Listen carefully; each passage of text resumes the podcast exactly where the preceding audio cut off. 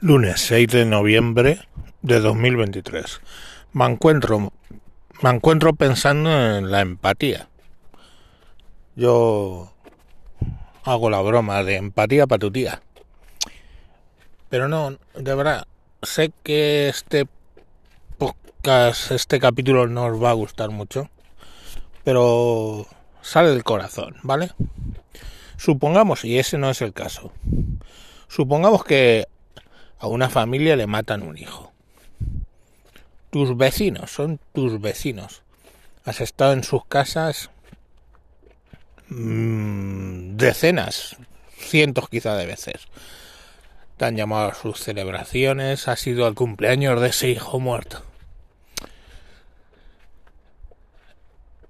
Y cuando matan a su hijo, como no te han enseñado o no sabes o dices que no eres capaz de gestionarlo, eh, más allá de poner cara de haba en el entierro, básicamente desapareces de su vida. Mm, eras su amigo. Eras su amigo. ¿Vosotros qué creéis? ¿Que en ese momento no necesitan un amigo, o sea, es el momento en el que no necesitan un amigo, yo puedo entender que no sepa gestionarlo. Perfecto. No todos nacemos sabidos, pero tío, es que es solo quieren que estés ahí, que estés ahí y a lo mejor saldrá el momento de que te cuenten cómo se sienten o a lo mejor no les da por contártelo. Si eres su amigo seguramente se van a sentar en un momento dado y te lo van a contar. Pero ¿sabes cuándo no te lo van a contar? Cuando directamente no estés ahí. Y este tipo, sin llegar a eso, de situaciones las he visto, tanto en mi propia carne como en terceros. He visto que la gente no tiene capacidad empática últimamente. Y me vais a disculpar, pero yo crié a alguien que genéticamente o por defecto de construcción no era capaz de empatizar. Pero ¿sabéis qué, coño? Eh, un psicópata integrado se molesta en parecer normal. Por eso se dice psicópata integrado, porque intenta parecer normal. Y aunque no sienta eh, ningún apego por lo que tú estás viviendo, trata de simular con mayor o menor habilidad los sentimientos que tú esperas que la otra persona tenga. Así que incluso en esos momentos de prueba, lo que yo he vivido, lo que yo he visto, es que hasta un puto psicópata, por medio de su simulación de las emociones, es más convincente y da una mm, reacción más lógica que estas personas que como no saben reaccionar o porque no quieren problemas que no sean los suyos, o porque directamente nuestra sociedad tiene un problema de empatía importante, simplemente desaparecen. Y cuando más necesitas que estén a tu lado y que hagan simplemente estar allí, estar allí para lo que necesites, simplemente desaparecen.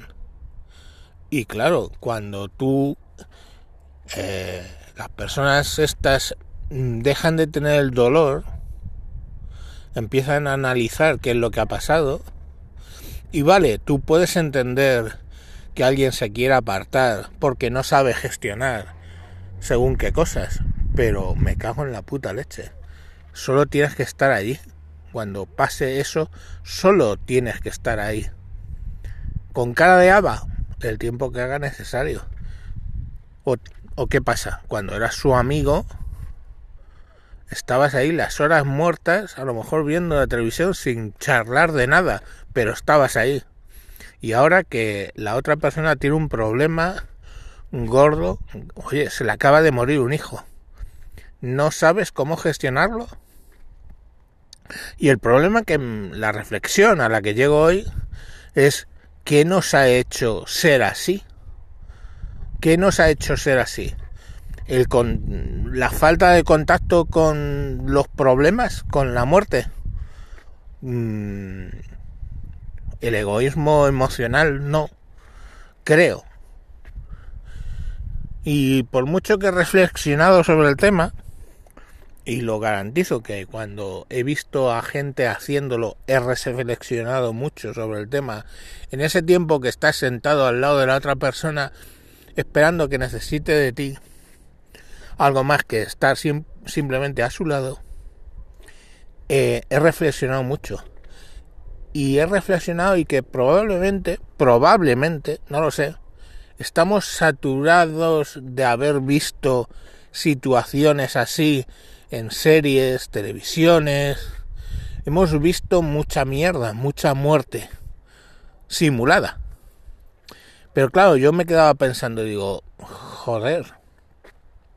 Y entonces, ¿por qué no hacen lo que en esas simulaciones? Que generalmente, pues, bueno, hay gente que actúa exageradamente, o hay gente que sí que sabe gestionarlo, hay gente que intenta ayudar. No, no lo sé si es que porque ya lo hemos visto en televisión muchas veces, eh, no sé, asumimos que mágicamente, sin ayuda de nadie, esa persona va a curar de eso que le ha pasado. Que ya os digo, ¿eh? por ejemplo, la muerte de un crío no la vas a curar nunca. Nunca. Y hay cien mil cosas que te pueden pasar en la vida que no te curan, sino que te forman lo que es tu carácter, yo que sé. Os lo digo por, yo qué sé, mismamente... Eh, a mí me han pasado cosas muy jodidas en esta vida. Y simplemente, pues... Quieres que alguien que era tu amigo en ese momento siga a tu lado. Y poderle contar cómo te sientes por eso que te ha pasado. Y yo qué sé. Antiguamente yo bromeaba mucho con los psicólogos, cuando alguien va al psicólogo, alguna vez lo verbalizaba y muchas veces no, decía, tío, cómprate un amigo, ¿no? Porque al fin y al cabo, ¿qué es lo que hace un psicólogo? Pongamos un po por caso lo típico del psicólogo rogeliano que deja hablar y hablar y hablar, ¿no? Porque eso es lo que te sana, contarlo. Coño, eso lo puedo hacer yo, eso lo puedes hacer tú. Estás sentado allí escuchando. Le estás haciendo de psicólogo. Puede que lo de yo tengo mi opinión sobre la terapia rogeliana, ¿vale? Pero mm, bueno, pues que quieras que no, el hecho de sentarte a su lado y que te cuente su problema y cómo lo percibe y cómo lo siente y por las fases que pasa, pues con eso vale. Solo sentarte a tu lado. Pero cuando desapareces es que no hay psicólogo rogeliano. Es que entonces tienes que buscar a un psicólogo de verdad para que haga eso que antiguamente hacía un amigo. Sentarse y esperar a ver cómo reaccionas y hablar del tema. O yo qué sé. Si tu hijo ha sido asesinado, pues decirle lo mal que está la sociedad. O yo qué sé si muchas veces, ya os digo que es escuchar, estar ahí, para hacer lo que hacías antes, ni más ni menos. Pero ya no sé yo, esta sociedad en la que directamente no sabe cómo gestionar las cosas. Joder, es que no sabe gestionar el duelo, no sabe gestionar una muerte. Antiguamente todo el mundo lo sabía había habido una muerte familiar, no digamos funes, o sea, problemática, simplemente pues alguien que se te había muerto el padre de viejo. Y se iba al tanatorio, se le daba el pésame, la gente sentía en sus propias carnes la muerte y la pérdida de esa otra persona de su padre, aunque no lo mm, hubiera vivido. Eso en el tanatorio. Luego el entierro, generalmente, antiguamente, era más para la familia, no ibas al entierro. Y posteriormente había una misa de funeral, y así que eran unos días después de haberlo enterrado.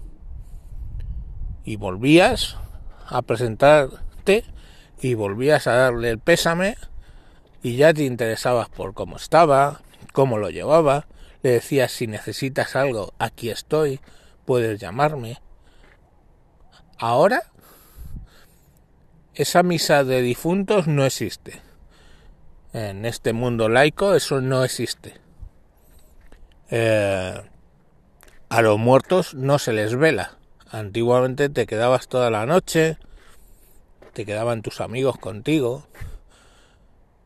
Mm, no voy a decir regondeándote en tu propio sufrimiento, pero sí sufriendo. Es que tienes que sufrirlo. Pero ahora llegan las 8 de la tarde y si es que están puestos los, los cadáveres en una capilla ardiente o en un, bueno, se llamaba así, en un tanatorio, directamente desaparecen. Y el día del entierro, encima, algunos se presentan en un acto que es muy familiar. Eh, pero lo normal es mm, lo siento poco convincente y desaparecer. Y eso es una muerte. Entonces al final no sé qué pensáis vosotros. Que es, ¿nos falta empatía o nos falta entrenamiento para gestionar estas cuestiones? ¿Nos falta vida? ¿Nos falta madurez? Porque eso es un símbolo de madurez. Saber qué hacer en estas, en estas situaciones. Y entonces es que lo que somos somos inmaduros. O no lo sé. Os dejo con esa reflexión y por favor, eh, si alguno de vosotros estáis en esa situación en la que a un amigo vuestro le ha pasado algo grave, sabed que lo único que necesita es que estéis ahí, físicamente, ¿eh? no por redes sociales ni nada de eso, no, sino que estéis ahí para que os cuente cuando esté preparado cómo se siente. O, o simplemente no os va a contar nada, pero él va a levantar la cabeza después de que pasen esos días y va a recordar que tú estuviste allí, que fuiste realmente un amigo, no un conocido. Venga, sin más os dejo, eh, feliz lunes, mañana más.